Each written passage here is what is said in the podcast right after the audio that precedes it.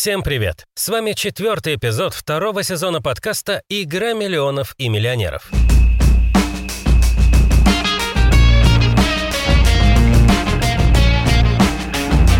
Нем мы с разных сторон рассматриваем, как устроен мировой футбол и пытаемся понять все явления, которые в нем происходят. В этом выпуске мы попробуем разобраться, какое влияние на игру с мячом оказывает глобализация. Слушайте внимательно, если хотите узнать, почему в Азии так любят следить за успехами европейских топ-клубов, как появление интернета отразилось на составах команд и для чего футбольные ассоциации пытаются завоевать болельщиков из других стран.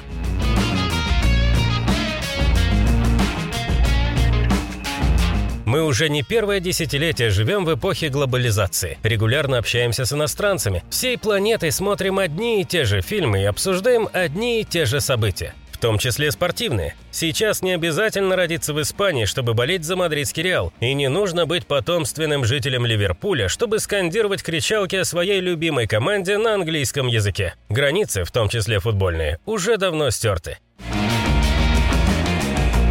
Если вы привыкли смотреть матчи между европейскими топ-клубами в спортивных барах или организованных для этого пространствах, то неоднократно встречали группы болельщиков этих команд. Такое встречается не только в России, но и в других странах. Почему так происходит? Как правило, это связано с низким уровнем развития футбола. Вы вряд ли найдете огромный фан-клуб Барселоны в Великобритании, разве что среди представителей диаспоры. Англичанам есть за кого болеть. В каждом, даже самом маленьком городке есть футбольный клуб, вокруг которого строится определенный культ. Что уж говорить о крупных городах вроде Лондона. Незачем болеть в Лиге чемпионов за Атлетика или Ювентус, когда в финале турнира играют команды из твоей страны. Зато в африканских или азиатских странах такое вполне возможно. Зачем клубы ведут соцсети на английском языке?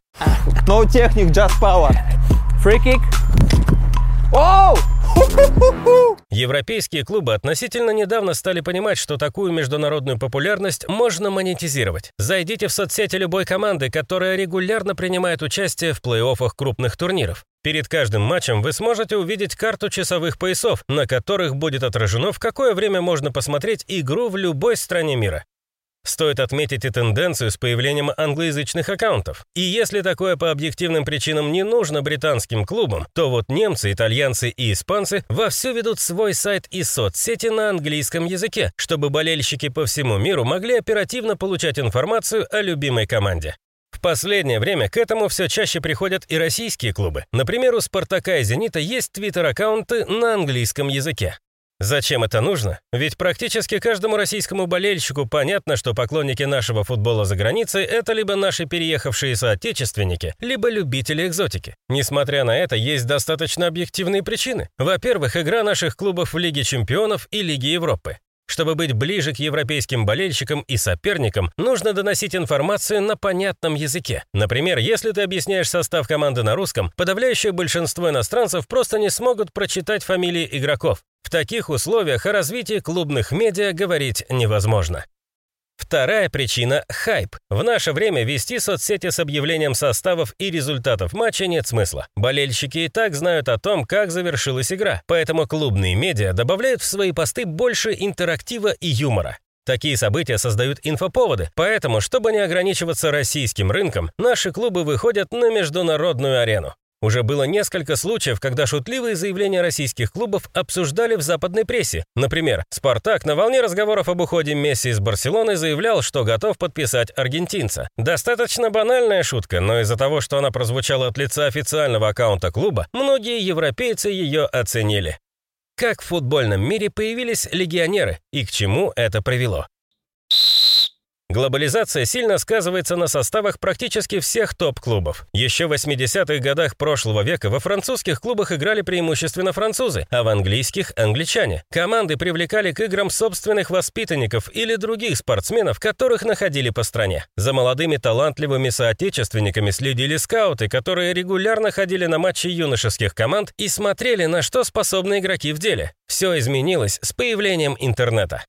Теперь скаутам не обязательно каждую неделю летать в другую страну, чтобы следить за развитием футболиста на матчах. Можно просто открыть прямую трансляцию на ноутбуке. Это стало, пожалуй, главной причиной появления огромного количества легионеров в футболе. Сейчас все крупные национальные первенства практически международные турниры. Особенно актуально это для Англии. В каждом клубе есть ряд легионеров высокого уровня. К слову, высокий уровень – это обязательное требование. Если футболист регулярно не выступает за свою сборную, за исключением форс-мажорных ситуаций, его трансфер не будет разрешен. За многонациональными составами, как по цепочке, последовала и еще одна интересная тенденция – болельщики-соотечественники. Это лучше всего прослеживается на примере лондонского Тоттенхэма. В команде играет кореец Хён Мин Сон. Помимо того, что это один из лучших футболистов чемпионата, он еще и самый успешный корейский игрок в истории. И его очень любят на родине. То же самое касается Мохаммеда Салаха из Ливерпуля. Он считается чуть ли не самым влиятельным человеком в истории современного Египта.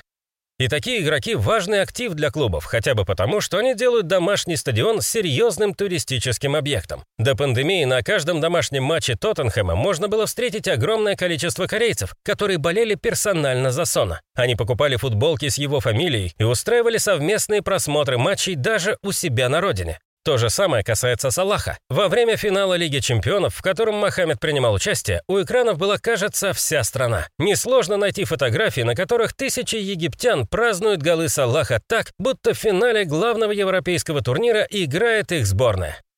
Это только самые яркие примеры, но из таких историй сейчас состоит вся футбольная действительность. Можно вспомнить даже недавнюю ситуацию с переходом Алексея Миранчука в итальянскую «Аталанту». Когда информация об этом появилась в СМИ, российские болельщики буквально атаковали все социальные сети «Аталанты», а матчи команды стали все чаще показывать на нашем телевидении. К клубу появилось больше интереса со стороны россиян, и если в дальнейшем Миранчук заиграет, мы сможем увидеть у команды много новых болельщиков, которые даже в будущем будут поддерживать Аталанту. Футбольный мир все чаще приходит к тому, что в каждом чемпионате у болельщиков есть по одной команде, которой они симпатизируют. Можно болеть за ЦСКА, но при этом поддерживать в Италии Милан, а в Испании Атлетика. Концепция «одна жизнь, один клуб» все реже появляется среди тех, кто следит за многими футбольными турнирами. И это тоже своего рода тенденция. Зачем проводить турниры в США и на Ближнем Востоке? All roads leading here as the next chapter unfolds.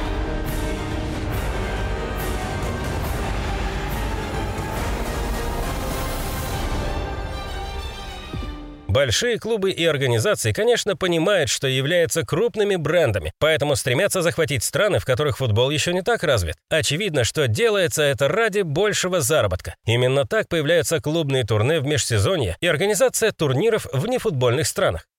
Несколько лет назад эти явления стали популярными среди больших клубов. На предсезонных сборах команды организовывали турниры между собой в Эмиратах или США. Как правило, это были незаурядные товарищеские игры, которые проводились под эгидой крупных спонсоров. Там регулярно между собой сталкивались клубы, которые могли бы в привычных условиях встретиться разве что в полуфинале или финале Лиги чемпионов. Но зачастую игровое время давалось молодежи и резервным футболистам. Вот только в контрактах всегда было прописано, что главные звезды должны появиться на поле на определенное количество времени. Это своего рода шоу для местных болельщиков, которые забивали большие стадионы и смотрели на своих кумиров вживую. Разумеется, немалые проценты от продажи билетов получали и сами клубы. Так менеджеры команд совмещали приятное с полезным. Во-первых, давали игрокам возможность подготовиться к сезону в комфортных условиях, а во-вторых, зарабатывали деньги и делали свой бренд более узнаваемым.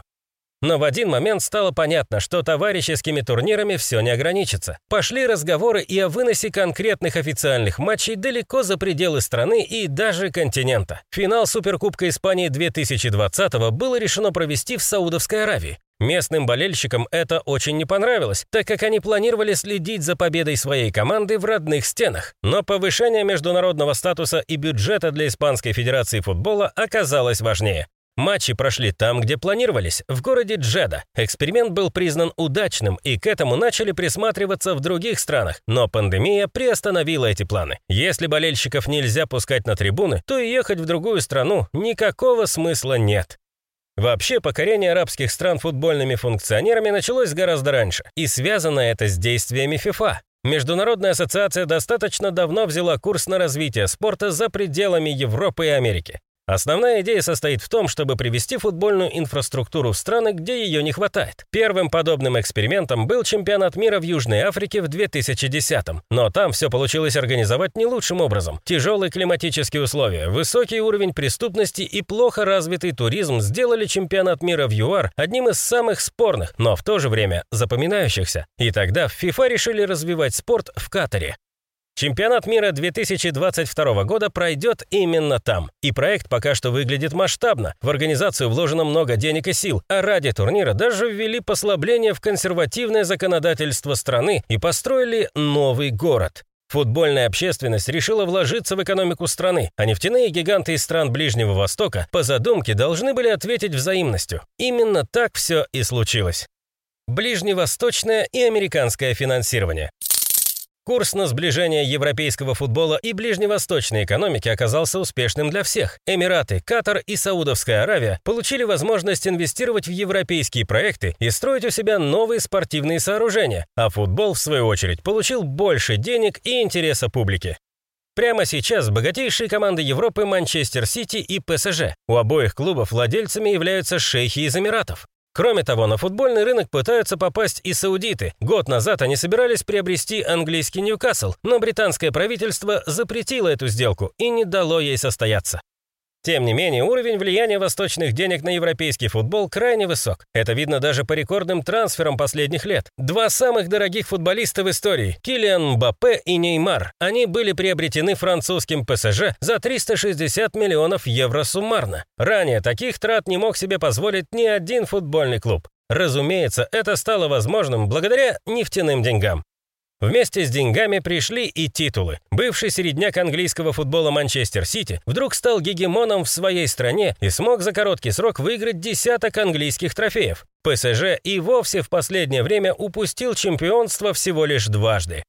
Еще один важный источник финансирования для европейского футбола – американцы. В основном это касается Англии. Самый прибыльный клуб страны Манчестер Юнайтед как раз принадлежит братьям Глейзерам, миллиардерам из Нью-Йорка. Есть активы американских бизнесменов и в других британских клубах. Выходцы из США привыкли строить бизнес в индустрии развлечений, поэтому футбол становится для них неплохим и довольно экзотическим способом заработка. Кстати, о том, как зарабатывают футбольные клубы, мы поговорим на следующей неделе.